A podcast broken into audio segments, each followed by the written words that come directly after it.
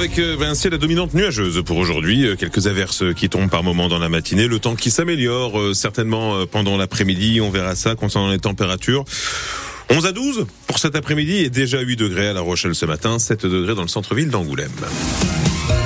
Tous les détails, bien sûr, météo à suivre juste après le journal que voici. C'est une expulsion de logements en plein hiver à La Rochelle qui indigne droit au logement. Oui, l'association dénonce la mise à la rue le 2 février dernier de sept personnes qui vivaient dans des habitats euh, devant être euh, détruits très prochainement, situés rue Blériot et rue Îlot du Château. Opération d'expulsion validée, légale, euh, validée par la préfecture de la Charente-Maritime, mais qui est inacceptable pour le DAL à cause de l'absence derrière de solutions de relogement pour les personnes concernées.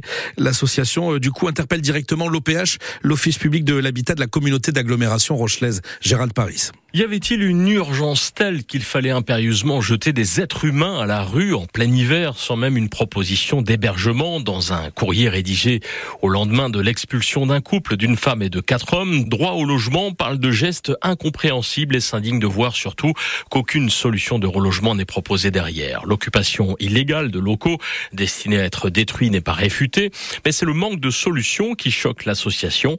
Réponse de Frédéric Leclerc, le directeur général de l'OPH à La ces logements voient la démolition aujourd'hui ne respectent pas les normes d'habitabilité et rencontrent des problèmes de sécurité qui nous imposent en tant que propriétaire à ce qu'aucune personne n'y vive. Nous sommes bien conscients du, du, manque de logements sur le territoire. Aujourd'hui, nous avons plus de 10 500 demandeurs en, en attente. D'ailleurs, ces maisons euh, qui ont été squattées sont destinées à être remplacées par de nouveaux logements et ces squats retardent la production de ceux-ci. Quant à leur proposer un bail précaire Pour nous, c'est difficile. Hein. L'ensemble des logements qui sont destinés à être restructurés ou démolis, qui sont en capacité d'être habitables, on, on, les donne déjà à nos associations d'insertion. Donc nous n'avons pas de logement comme ça à des squatteurs euh, qui vont être destinés à la démolition. Des hébergements d'urgence gérés par le 115, mais là encore, le numéro d'urgence sociale a plus de demandes que de logements à proposer. Gérald Paris, reportage que vous retrouvez euh, sur notre site internet francebleu.fr et sur l'appli ici par France Bleu et France 3. Une sombre histoire de, de vengeance qui s'est réglée à coups de marteau en pleine rue à Angoulême. Oui, des passants médusés ont assisté à cette scène à peine croyable d'ultra-violence en pleine rue samedi après-midi. Deux hommes ont frappé un homme à terre à l'aide donc d'un marteau de bricolage. Euh, selon les explications qu'ils ont données ensuite aux policiers, ils voulaient se venger, en fait, faire payer à la victime d'avoir abîmé la veille euh, la porte du logement d'une famille. Euh, une histoire sur fond en plus d'alcool. Les deux agresseurs vont être présentés aujourd'hui au procureur de la République d'Angoulême. La victime hospitalisée dans un premier temps a quant à elle pu rentrer depuis chez elle. Des infos à retrouver là aussi sur francebleu.fr et sur l'appli ici. Toujours en Charente, la cour d'assises des mineurs juge à partir d'aujourd'hui et jusqu'au 20 février quatre hommes accusés de viol et de violence sur personnes vulnérables. Un des accusés était mineur au moment des faits en 2017 et c'est pour cette raison que l'affaire est jugée à huis clos par la cour d'assises des mineurs. Il y a une victime euh, partie civile. En Charente-Maritime, les gendarmes n'ont pas eu le temps de, de s'ennuyer dans la nuit de samedi à dimanche. Avec une opération contre l'alcool au volant qui malheureusement s'est avérée très fructueuse. 19 permis de conduire ont ainsi été retenus sur le champ. 32 personnes au total entre 1h et 8h du matin avaient, euh, se sont fait euh, surprendre et ont soufflé dans les tests. Ils avaient bu avant de prendre le volant, 16 beaucoup trop même. Ils dépassaient les 0,8 grammes d'alcool par litre de sang. On rentre alors dans la catégorie des délits. Euh, trois conducteurs sans permis, dont un jeune de 17 ans se trouvait également en état d'alcoolémie au volant. L'occasion de rappeler pour les forces de l'ordre que ça vaut toujours ce message, celui qui conduit, c'est celui qui ne boit pas.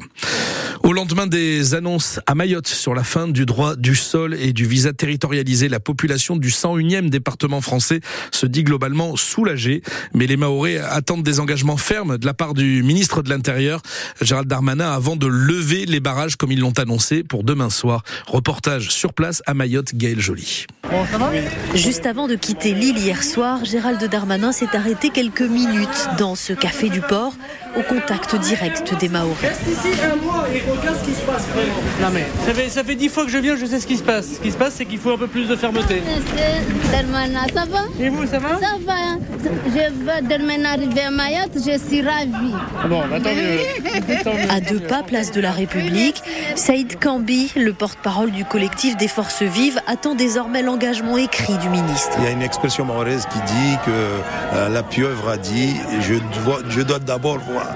Donc, euh, nous voulons d'abord voir. Donc, nous maintenons nos barrages jusqu'à ce que le, le ministre de l'Intérieur puisse nous, donner un calendrier et les mesures. Il ne faut pas que ça s'arrête là. Donc nous quitterons peut-être les barrages, mais nous serons euh, sur le terrain vigilants afin de surveiller que les promesses se réalisent. Et pour ça, la nouvelle ministre des Outre-mer doit revenir à Mayotte d'ici un mois. Entre-temps, les autorités auront lancé l'opération Rambouchou 2. 15 gendarmes du GIGN sont venus en renfort. Reportage de Gaël Joly à Mayotte pour France Bleu. Les boulangeries vont-elles pouvoir ouvrir 7 jours sur 7 en Charente-Maritime? C'est une demande d'une partie de la profession qui avance l'argument que les Français ont besoin de pain tous les jours, de pain frais et qu'il n'y a pas de raison de fermer un jour par semaine comme c'est le cas actuellement. Et cela découle d'un décret préfectoral pris à l'époque en 1997. Les artisans boulangers, eux, sont pour le maintien du jour de repos hebdomadaire, mais pas les industriels du secteur que représente la Fédération des entreprises de la boulangerie.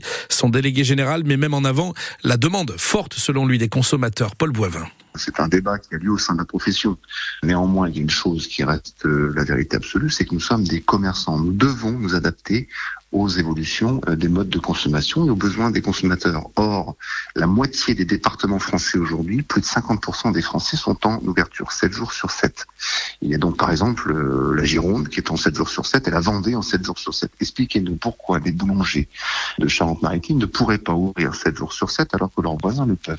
nos adhérents s'adresse à une clientèle qui a désormais euh, pris l'habitude, et surtout depuis la fin du Covid, de consommer du pain frais, cuit sur place, tous les jours, y compris bien entendu le lundi, pourquoi pas parfois le dimanche.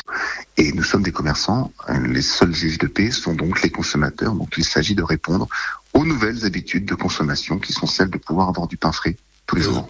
La préfecture de la Charente-Maritime a lancé une grande consultation sur ce sujet auprès de l'ensemble des professionnels euh, du secteur, les artisans boulangers donc, mais aussi les gérants des terminaux de cuisson, des épiceries et des supermarchés qui vendent également du pain.